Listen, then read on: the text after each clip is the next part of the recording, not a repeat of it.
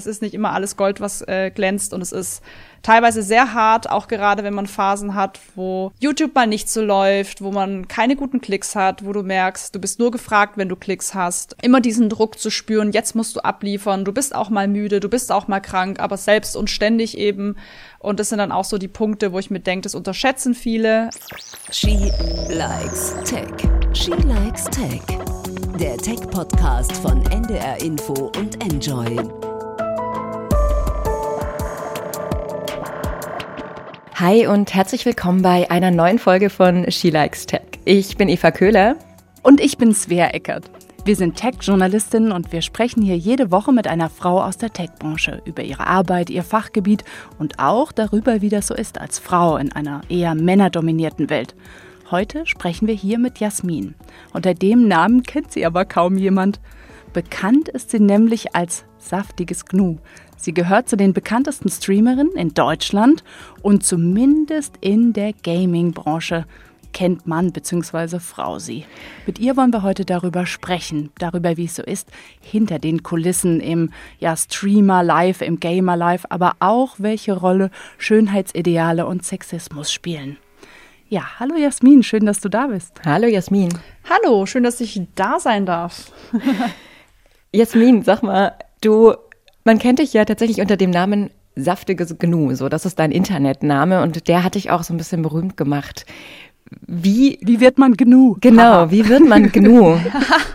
ja, Gnu wird man, äh, wenn man sich einen YouTube-Account macht und nicht erahnt, äh, dass das Ganze mal solche Ausmaße nimmt.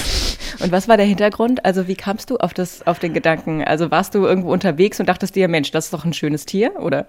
Ja, also ich fand den Namen immer schon trollig und süß und ich, ich habe den tatsächlich seit ich elf Jahre alt bin, weil seitdem, da habe ich dann angefangen online zu spielen und damals war es eben noch nicht so angesehen, wenn Frauen zocken. Und deswegen dachte ich mir, statt Jasmin nenne ich mich Knu, weil dann könnte ich auch ein Junge sein. Und habe ich Anschluss gefunden und irgendwann kam das Saftige dazu und den habe ich tatsächlich seitdem immer irgendwie mal online benutzt, der ist immer irgendwo mal aufgetaucht, war immer mein Gamername und als ich dann einen YouTube-Kanal gemacht habe, eigentlich auch eher zum Spaß, dachte ich mir, den muss ich nehmen. Krass. Das heißt, Jasmin, du hast wie einfach. alt bist du eigentlich? Ich bin 31. Und so lange schon dabei. Und war dir so von Anfang an klar, dass du, wenn du in der, also wenn du irgendwo Gaming betreiben möchtest im Internet, dass du einfach so genderneutral wie möglich sein musst? Also das scheint ja mit elf Jahren so eine krasse Entscheidung gewesen zu sein schon.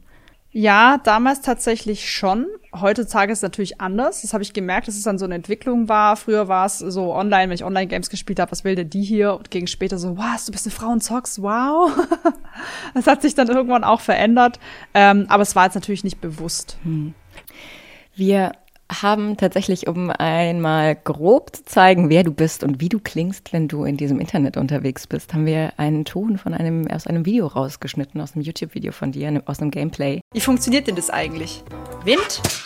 Oh nein, oh nein, oh nein, er hat's gesehen! Nein, er läuft schnell, ich kann ihn gerade nicht umbringen! Gott, Gott, Gott, Gott, Gott, Gott, Gott, Gott! So Leute, willkommen zu einer neuen Folge Among Us mit ganz vielen tollen Leuten. Ja! Natürlich die beste Folge, die beste Szene rausgesucht. Ne? Naja, du hast sie ja auch ein bisschen rausgesucht, ne? Aber es ist, äh, ist, ich glaube, es ist so ein bisschen exemplarisch für deine Videos. Also zumindest, wenn ich reingeschaut habe, dann fand ich das immer total sympathisch, dass du mit so viel Engagement ähm, dich über diese Spiele ärgerst, beziehungsweise ähm, mittendrin steckst und da einfach alle Emotionen direkt bei allen Zuschauern landen. Also ich hab, hatte sehr viel Spaß. Ja, ich finde halt eben Games, und das liebe ich auch so, da kann man so mitfühlen und bei mir war es immer schon so, dass ich nie alleine Games spielen konnte. Es musste immer meine beste Freundin oder meine Mutter zuschauen, weil ich immer mit jemandem diese Ereignisse teilen wollte, die da passiert. Ich weiß, es gibt Leute, die sagen, irgendwelche Story-Games, oh, ich kann nie mit niemandem durchspielen, das muss ich alleine erleben. Und ich liebe das, wenn ich dann zum Beispiel live gehe und sehe, alle sind geschockt, weil gerade irgendwas Dramatisches passiert ist. Und deswegen ist eigentlich Twitch und YouTube für mich einfach perfekt, weil ich einfach nie wieder alleine Games spielen muss. also man muss sich das wirklich so vorstellen, du, du zockst und dann können andere gucken dir sozusagen beim Spielen zu. Das ist ein ganz übliches Genre mittlerweile. Also schon länger, länger, länger gibt es das. Also es ist, glaube ich, nur, kennt vielleicht einfach nicht jeder. Und, ähm, und du bist nicht die Einzige, die das macht, sondern es gibt ja, äh, gibt ja wirklich ähm, viele Streamer, ähm, die, die ganz bekannt geworden sind. Ne? Also ähm, das, das ganze Genre heißt ja Let's Play. Und äh, wenn man so guckt, äh, es gibt so ganz bekannte ähm, Pete Smith ähm, oder Gronk ist ja so der größte mit, ich glaube, über vier Millionen Abonnenten und Abonnentinnen und die treffen sich abends und gucken zu, wie äh, GNU äh, spielt. Wie, wie viele gucken, wie, wie ist das bei dir abends? Ich, ich sehe mal auf Instagram kündigst du ja deine Streams an, meistens gegen spät abends ist das ja. Und wie viele gucken dir ungefähr zu? Also das ist auch immer abhängig vom Spiel. Ähm, momentan, also gerade bei Mongas sind es meistens schon so vier bis 6.000. Ich habe tatsächlich äh, jetzt, glaube ich, zu anderen Games, also ich habe immer so im Schnitt 1.500 bis 2.000, 2.500. Aber ich weiß noch, als ich damals angefangen habe mit zwei Zuschauern. Also es hört sich wahrscheinlich für viele gar nicht so viel an. Man muss auch sagen, gerade durch die momentane Situation schauen viel mehr Leute Twitch. Das wird sich auch wieder ändern. Ähm, aber ja, ich hätte nie gedacht, dass ich an den Punkt komme, wo ich sage, dass mir mal so viele Leute zuschauen und die sich entscheiden, nein, das Spiel schaue ich jetzt bei ihr, ich möchte jetzt schauen, wie sie reagiert, ich fühle mich bei ihr entertained und das ist einfach ein super schönes Gefühl, das auch einfach zu wissen. Also ich würde sagen, auf Twitch, wenn man schon seine 300, 500 Zuschauer hat, ist das schon gut. Ja, das sind, glaube ich, so Zahlen. Ähm also die Zahlen sind nur temporär. Es kann auch sein, dass jetzt in drei Monaten äh, die Leute mich langweilig finden und nicht mehr schauen. Also mhm. das ist auch was ganz Wichtiges. Immer den Moment genießen. Es gibt mehr Downs als Ups, habe ich auch gelernt durch YouTube ähm, und einfach das Beste draus machen und Spaß haben. Ich mache zum Beispiel auch so, ähm, ich weiß diese Zahlen tatsächlich auch nur, weil es mir meine ähm, Leute aus der Community mitteilen. Ich selbst mache es immer so, ich schaue mir die Zahlen nicht an, weil ich möchte für die Leute, die da sind, entertainen und ich kenne viele, die immer gucken, oh mein Gott, jetzt sind wieder ein paar Zuschauer weg, habe ich was Falsches gesagt und das mhm. merkst du dem Streamer an, wenn er in dem Moment irgendwie unter Druck ist und deswegen, das schaue ich mir meistens nicht an, sondern ich bin einfach für die Leute da, die mich sehen wollen. Wir haben ja schon gehört, was du machst. Nach außen sieht aus wirklich wie ein Traumberuf, ne? Also wie so eine Art Rockstar für deine Community. Ähm, dann könnte man noch dazu sagen, ja, was die macht, die sitzt vorm Computer und spielt Spiele und redet dabei und was damit verdient die jetzt ihr Geld. Aber jetzt, also ich will wirklich mal wissen, wie ist es denn wirklich? Also wie sieht dein Tag aus? Ja, also ich muss auch sagen, dass ich noch klein war und auch im Gronk geschaut habe und so und dachte mir immer so, man sieht ja immer nur so diesen schönen Bildschirm und wie er dann in seinem Gamingzimmer sitzt und alles so toll und easy, locker, flockig. Jetzt, wo ich aber auch selber hinter die Kulissen schauen kann und auch sehe, wie viel Druck und äh, Stress dahinter ist. Ich habe es euch ja vorhin schon gesagt, also nicht bei jedem Creator ist es so, ich kann nur von mir sprechen. Es gibt auch Creator, die laden ein Video im Monat hoch und es reicht denen und die schlafen den ganzen Tag. Ich kann jetzt nur von mir sprechen, weil ich eben sehr viele Videos hochlade. Also mein Tag startet meistens so um 6 Uhr morgens, 5.50 Uhr. Ähm, dann stehe ich auf, dann gucke ich, was so ansteht. Jetzt zum Beispiel stehen noch zwei, drei Kampagnen an, die ich fertig machen muss. Da muss ich Fotos für machen. Ähm, dann gibt's bald einen Shop von mir, der muss released werden. Dann muss ich noch heute drei Videos aufnehmen. Dann habe ich noch drei Calls, glaube ich, also drei wichtige Gespräche, die ich führen muss. Dann noch einen Vier-Stunden-Stream, der ansteht. Ähm, und das ist dann schon einiges. Ich muss aber auch hierzu sagen, und ich kann nur für mich sprechen, wenn ich diesen Job nicht machen würde, würde ich wahrscheinlich an Wochenenden auch den ganzen Tag durchspielen. Also es ist für mich natürlich ein Traum zu sagen, hey, ich zocke sowieso leidenschaftlich, also mache ich einfach den Stream an und es sind viele coole Leute da, die mir zuschauen. Aber ich möchte auch jedem sagen, es ist nicht immer alles Gold, was äh, glänzt und es ist teilweise sehr hart, auch gerade wenn man Phasen hat, wo YouTube mal nicht so läuft, wo man keine guten Klicks hat, wo du merkst, du bist nur gefragt, wenn du Klicks hast. Ähm, immer diesen Druck zu spüren, jetzt musst du abliefern, du bist auch mal müde, du bist auch mal krank, aber selbst und ständig eben.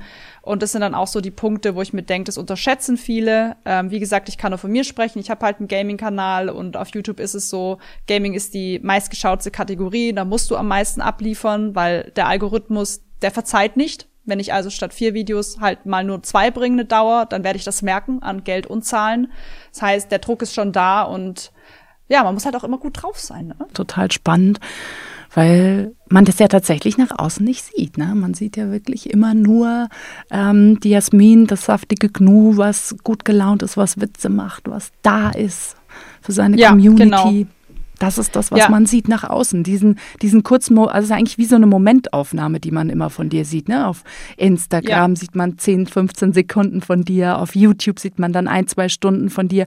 Aber deinen ganzen Tag eigentlich von morgens 5.50 Uhr bis nachts, den sieht man nicht. Ja, genau, spannend. eben. Und deswegen war auch der Drittkanal für mich so wichtig, dass ich da auch den Leuten zeigen kann, das bin auch ich. Nicht, ich bin nicht immer am Lachen, ich bin auch mal am Weinen, mir geht's auch mal schlecht, ich bin auch mal müde, ich habe auch mal keine Lust. Nein, ich mache nicht jeden Tag YouTube. Sport. Ja, genau. Oder ich mache nicht jeden Tag Sport und es ist und ich habe nicht jeden Tag einen Filter im Gesicht. Nein, ich habe auch Falten und mal Pickel und das halt dann auch immer wieder den Leuten zu zeigen, ich bin auch nur ein Mensch und mir geht's auch mal schlecht. Ich bin zwar eher ein Mensch, der oft sehr gut drauf ist, aber wenn ich mal jetzt wie ich meine Mutter streite oder sonst wem, das trage ich jetzt natürlich nicht in die Außenwelt. Lass uns einmal ganz kurz zumindest aufs Business gucken. Wie viele Menschen stecken denn hinter GNU? Ähm, wie viele Menschen stecken hinter GNU? Also ich bin ja momentan in den Management, ähm, da habe ich gewechselt, Instinct 3, Instinct 3, da wollte ich immer hin, weil die Leute dort sehr diszipliniert sind und sehr hart arbeiten und da wird halt nicht bis 18 Uhr durchgeschlafen, sondern früh aufgestanden und man hat einfach strukturiertes Arbeiten, das war mir sehr wichtig. Ähm, ich habe eine Managerin, ähm, die kümmert sich um mich, mit der habe ich jeden Tag so eine halbe Stunde Gespräche, was am Tag ansteht, was es für Kampagnen gibt, ähm, was alles erledigt werden muss, weil es gibt einfach so viel Kleinigkeiten, dass man das komplett vergisst. Ähm, dann habe ich drei äh, Video-Editor, also drei Leute, die meine Videos schneiden. Ähm, es war, es sind jetzt in den, ich glaube letztes oder vorletztes Jahr war es noch einer, jetzt sind es schon drei geworden.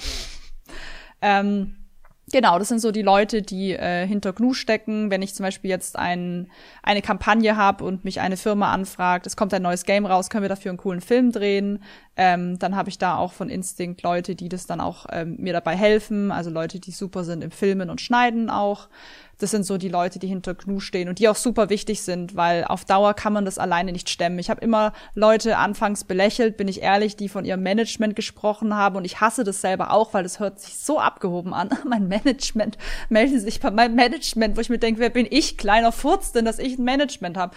Ja, aber ich brauche ein Management und ich bin eigentlich jemand, der strukturiert ist, aber es gibt immer kleine Dinge, die eben durchfallen oder durch, durchsickern, die ich vergesse. Und auch meine Managerin, die hat den ganzen Kontakt quasi mit den Kunden. Das heißt, Kunden fragen meine Managerin an und die schreibt mit denen hin und her und ähm, klärt es quasi alles, weil alleine das frisst oft einen ganzen Tag Arbeit.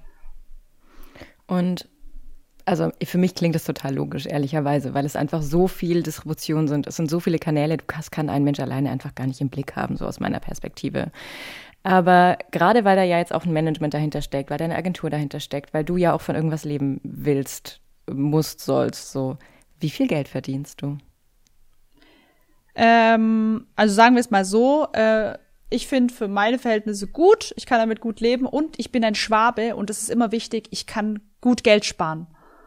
Das ist das Allerbeste. Ja, und du hast ja auch gesagt, dass es kann ja auch schnell vorbei sein. Ne? Also der, das ist sozusagen, du, du bist jetzt bekannt, berühmt, du hast jetzt Fame, aber vielleicht ist es oder kann ja auch so sein wie bei Fußballstars, dass man so eine Hochzeit hat, wo man sagt, äh, jetzt bin ich irgendwie attraktiv und jung. Genau, und, also was ich immer sehr wichtig finde, ich mache es seit fast wie, wie haushalte ich mit meinen Mitteln. zweieinhalb Jahren, drei Jahre davon. Ähm, ich kenne die Phasen, wo es schlecht läuft und ich glaube, das Allerwichtigste ist, sich immer wieder neu zu erfinden, immer wieder aufraffen, immer wieder Neues auszuprobieren, sich Neues zu trauen. Und das ist so das, was es für mich, glaube ich, auch ausmacht, was wichtig ist. Ich muss tatsächlich auch sagen, ich bin froh, dass ich erst in meinem so dass ich quasi jetzt erst die, das Ganze erfahren darf, als mit damals vielleicht 20, weil ich glaube, ich kann auch nur von mir sprechen. Für mich wäre ich damals zu jung gewesen. Für mich ist, wie gesagt, dieses Backup von meiner Ausbildung und Co. super wichtig, dass ich weiß, dass ich das habe. Ähm, und ja, das Wichtigste für mich ist Spaß dabei zu haben. Und wenn es irgendwann vorbei ist, dann bin ich dankbar für die tolle Zeit, die ich hatte und habe das Beste draus gemacht. Und dann gibt es neue, tolle, viele andere Projekte, auf die ich auch mal Lust habe oder einfach auch mal wieder Zeit für sich zu haben. Wir würden jetzt ganz langsam mit dir in die zweite, in den zweiten Teil übergehen wollen. Und zwar hast du es vorhin schon angesprochen, ähm, Sexismus war bei dir einfach immer ein Thema. Also du bist eine Gamerin ähm, in einer Branche, in der wirklich kaum Frauen bekannt sind, kaum Frauen vorkommen, sondern Games ist, obwohl die Hälfte äh, der, der, Deutschen tatsächlich spielt, ist Gaming per se was sehr, sehr, sehr männliches oder so konnotiert.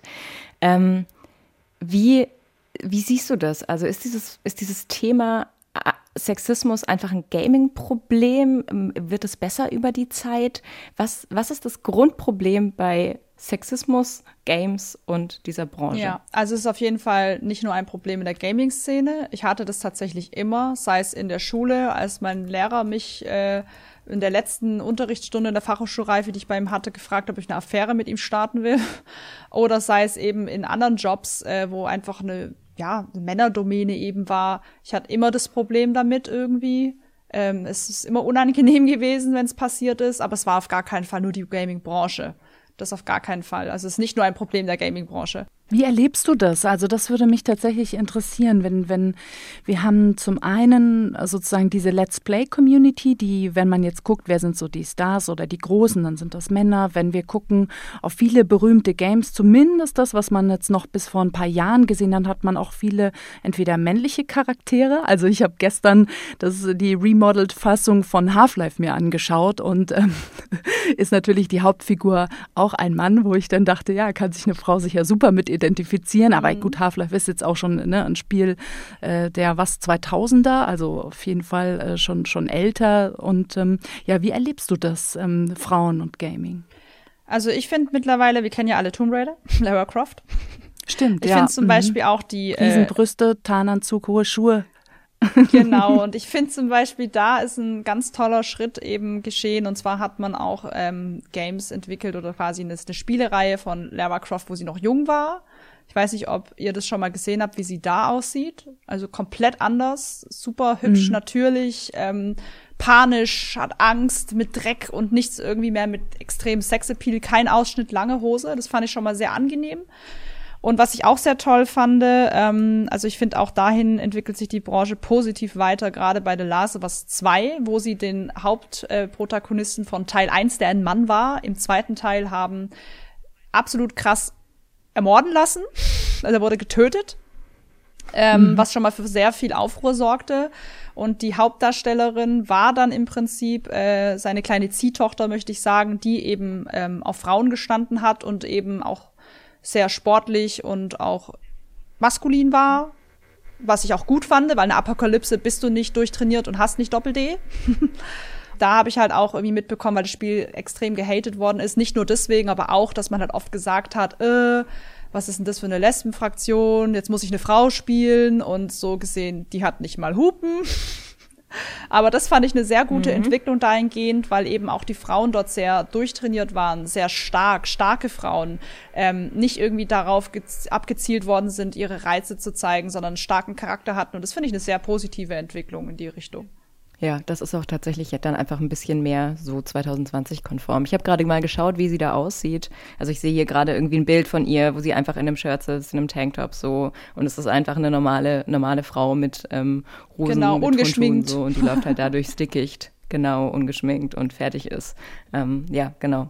Und das ist aber ja der Weg, in den es auch geht. Und gleichzeitig sieht man aber daran, was du ja gerade gesagt hast, ne, dieser Hate, der dann dieses Spiel trifft, dass offenbar ja ähm, schon sehr viele Vorurteile oder auch eben Erwartungen an eine Rolle eines äh, weiblichen Charakters in, in Games irgendwie sich etabliert hat, die von der Realität ferner eigentlich nicht sein ja, könnte. Genau.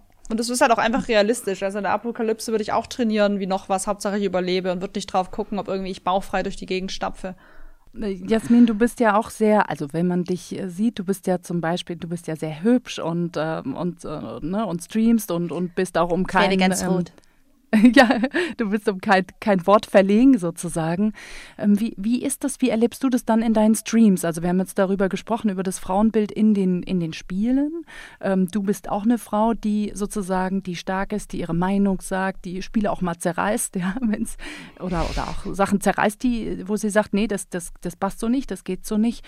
Ähm, genau, und gleichzeitig erzählst du auch in deinen Videos, ähm, was man so, so, also was wir so gesehen haben, auch immer mal wieder von Hass, der dir entgegenschlägt. Also wie, wie erlebst du das persönlich?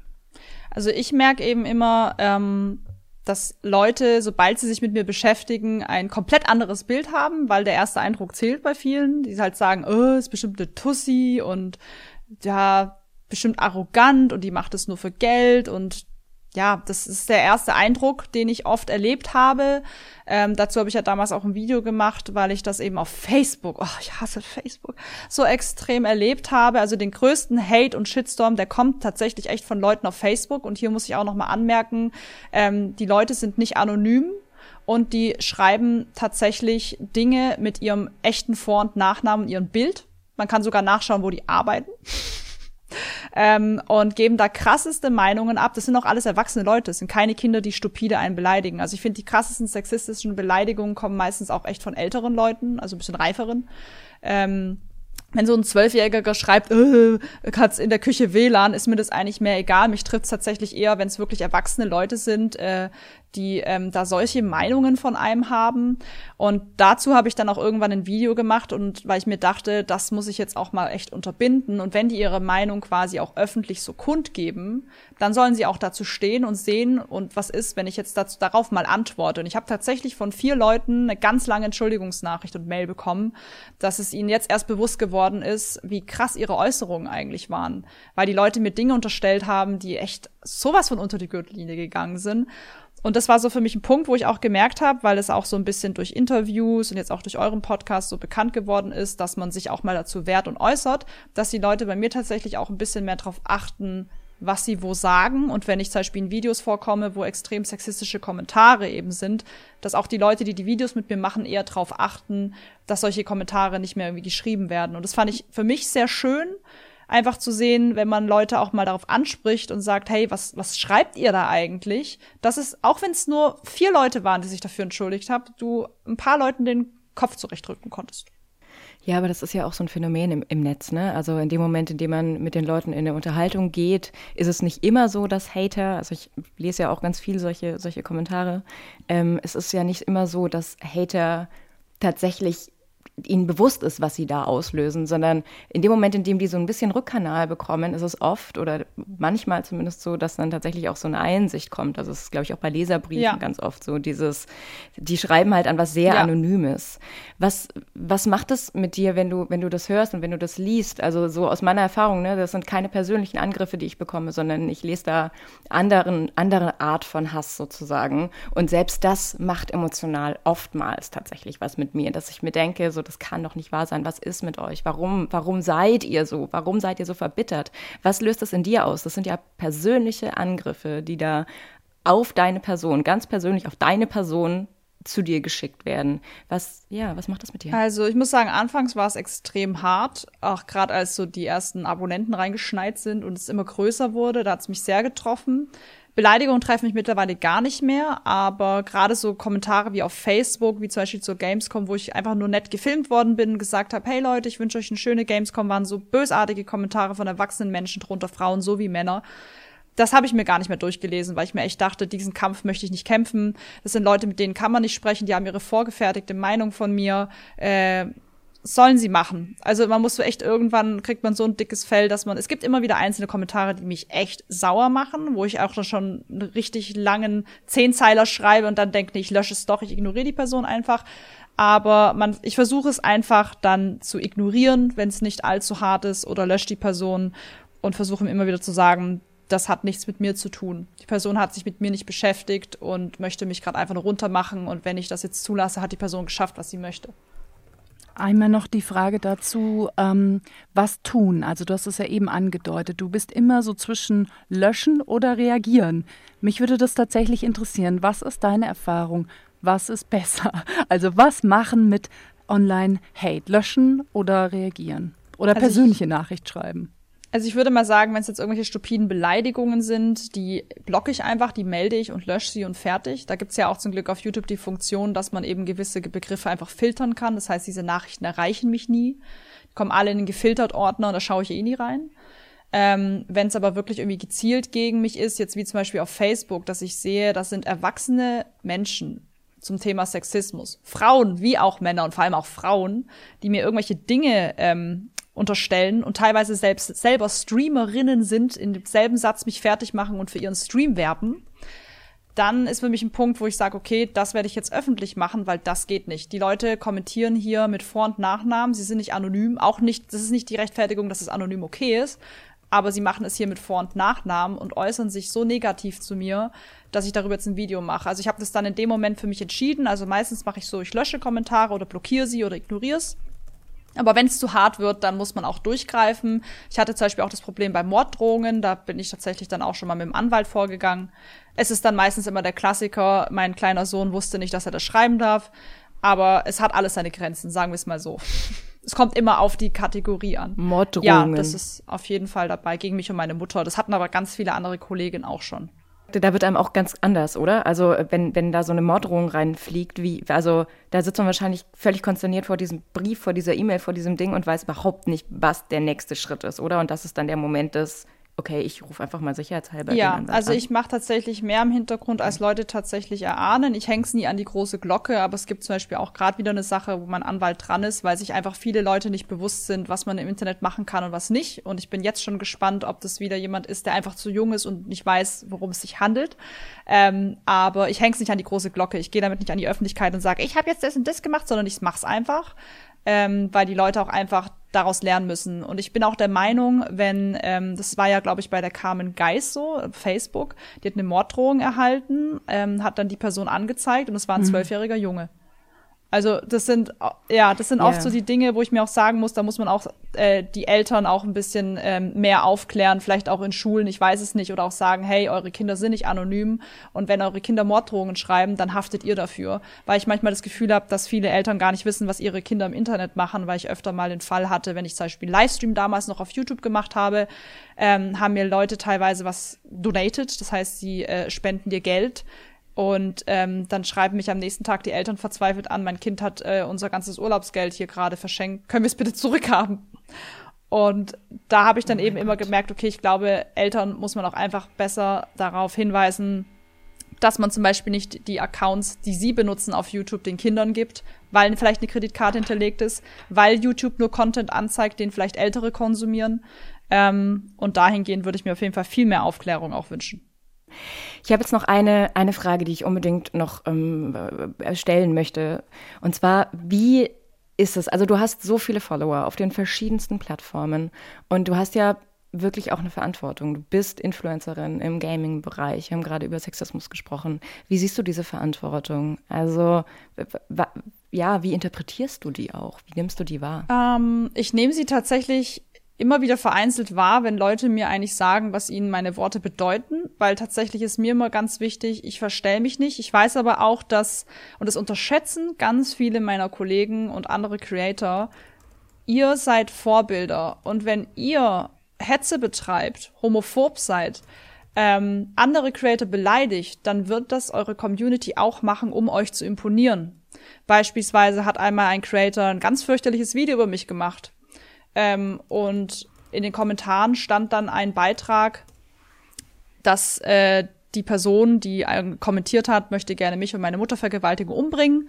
Und der Creator hat dieses, diesen Kommentar angepinnt und ein Herz gegeben. Das bedeutet, er hat es gehighlightet. Dementsprechend hat er das Signal an seine Community gegeben, wenn wir die fertig machen, ihr Morddrohungen schicken, uns ihr Vergewaltigung androhen, dann wird er uns liken und beachten. Und das ist genau das falsche Zeichen. Und ganz viele da draußen verstehen nicht, dass sie Vorbilder sind. Meine Schwester ist Lehrerin und die sagt ganz oft, sie hat, sich mit YouTube nicht ausgekannt, aber sie hat Schüler, die lachen sogar wie ihre Lieblingscreator, tragen den Hoodie, die verhalten sich so, die haben die Sprache, die, die sprechen wie die Creator, die sagen so ein paar Wörter, wie zum Beispiel Digger oder sowas. Ähm, und ich glaube, da unterschätzen ganz viele Creator ihre Reichweite. Und ich weiß, viele Creator sagen, ich will gar kein Vorbild sein, das will ich gar nicht. Ja, aber ihr seid's. Also übernehmt auch die Verantwortung und gebt gute Werte weiter und passt auf, was ihr sagt, weil die Leute nehmen sich das wirklich zu Herzen und ihr seid jetzt die Stars ja. für diese jungen Leute. Du bist ein ganz großes Vorbild und ähm, das passt doch ganz wunderbar zu unserer Abschlusskategorie, die wir in unserer, ja, in unserer Sendung immer haben, nämlich der Pick. Also du bist ja ein ganz großes Vorbild für viele junge Menschen und ähm, deswegen interessiert uns natürlich ganz besonders auch, was du pickst. Also was hast du gerade für ein ja, Technik-Gadget, aber es kann auch ein Buch oder eine Serie sein, ähm, also auch was total analoges, was, wo du sagst, das müsst ihr mal ausprobieren, das ist echt gut. Genau. Was ist dein Pick der Woche, liebe Jasmin? Boah, es kam so viel jetzt raus. Äh, also auf jeden Fall äh, kam, kommt heute der zehnte Cyberpunk raus. Das ist auf jeden Fall ein Spiel, auf das habe ich schon acht Jahre lang gewartet. Acht Jahre. Ähm, ja, für alle, die Horror-Games lieben, spielt Little Nightmares. Es ist super cute. Ähm, Twin Mirror für alle, die Storygaze lieben. Ist auch super schön. Und jetzt höre ich auf, Werbung zu machen. Und ich habe noch tausend andere gespielt. Spielst du, spielst du privat, sozusagen nur für dich, ganz allein, ohne Stream? Das ist eine sehr schöne Frage. Ähm, selten. Und das ist auch was, ähm, was ich manchmal schon vermisse. Nicht dieses, also ich habe auch immer jemand gern wieder neben mir, aber dieses, so, ich setz mich jetzt auf die Couch, leg mich hin, wie ich will, bin Bauer, wie ich will und zock einfach nur. So, das ist das, was, was ich schon lange nicht mehr gemacht habe, weil wenn ich natürlich den Stream ausmache, ist halt oft schon ein Uhr, zwei Uhr morgens, dann habe ich halt schon auch wieder fünf, sechs Stunden irgendwas gespielt. Aber gerade sind so viele tolle Games raus, zum Beispiel auch Assassin's Creed Valhalla ist jetzt auch draußen oder Phoenix Rising. Das sind dann schon Spiele, das sind halt alles Open-World-Games, für die du Minimum 200 oder 100 Stunden brauchst. Das heißt, da ist dann nicht die Zeit, aber ich versuche es, ich versuche es. Auf jeden Fall zur Weihnachtszeit. Wollte ich gerade sagen. fertig. Vielleicht äh, gibt es ja jetzt um Weihnachten rum ähm, die Chance, ja, nicht nur für unsere Hörerinnen und Hörer auch mal abzuschalten, Podcast zu hören oder alleine äh, zu zocken oder äh, an, an der Modelleisenbahn zu bauen.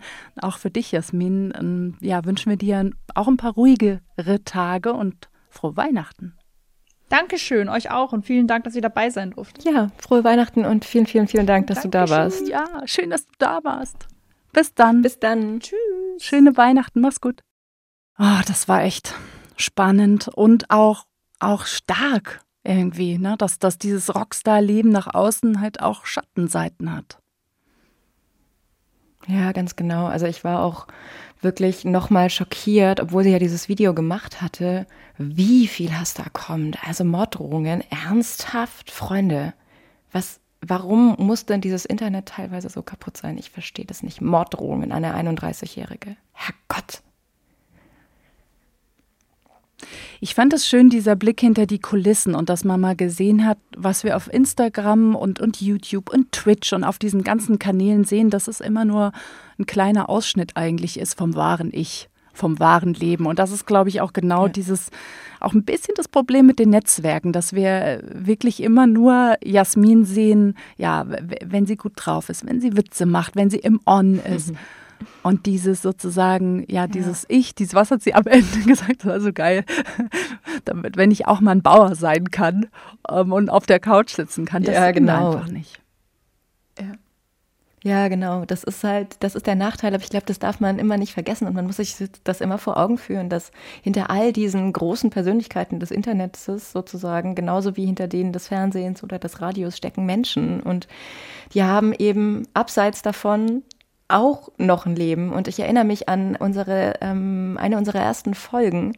Da hat äh, Ann-Kathrin Schmitz, glaube ich, auch gesagt, dass eben nur ein sehr, sehr, sehr kleiner Teil ähm, des Lebens überhaupt in den Netzwerken stattfindet. Und ich glaube, sie hat wirklich im, im unteren einstelligen Prozentbereich gesprochen. Und das ist der, der Teil, den Influencer nach außen tragen. Und der Rest ist eben ihr Leben und das, was außenrum passiert. Und das sehen wir immer gar nicht. Und ich glaube, das darf man immer gar nicht vergessen, sondern man muss das akzeptieren und den Leuten auch mit ein bisschen Respekt entgegenkommen, auch im Netz und auch auf sozialen ja. Netzwerken. Und deswegen gibt es unseren Podcast, damit ihr mit uns zusammen hinter die Kulissen schauen könnt, sei es sowas wie Gaming, Influencing oder auch Cyber Security, wo es in der nächsten Folge drum geht. Diese Folge war es das für heute. Na, Eva? Genau, es war so schön, dass ihr da wart. Und wenn euch unser Podcast gefällt, dann erzählt es bitte euren Freunden und euren Eltern und allen anderen Menschen. Twittert es, postet es bei Instagram, folgt uns. Und wenn ihr Fragen habt, dann schreibt uns eine E-Mail an shelikestech.ndr.de. Ja, wir hören uns wieder. Und zwar außer der Reihe zu einer ganz besonderen Folge zwischen den Jahren. Bis dann, schön, dass ihr da wart. Tschüss. Tschüss. She Likes Tech der Tech-Podcast von NDR Info und Enjoy.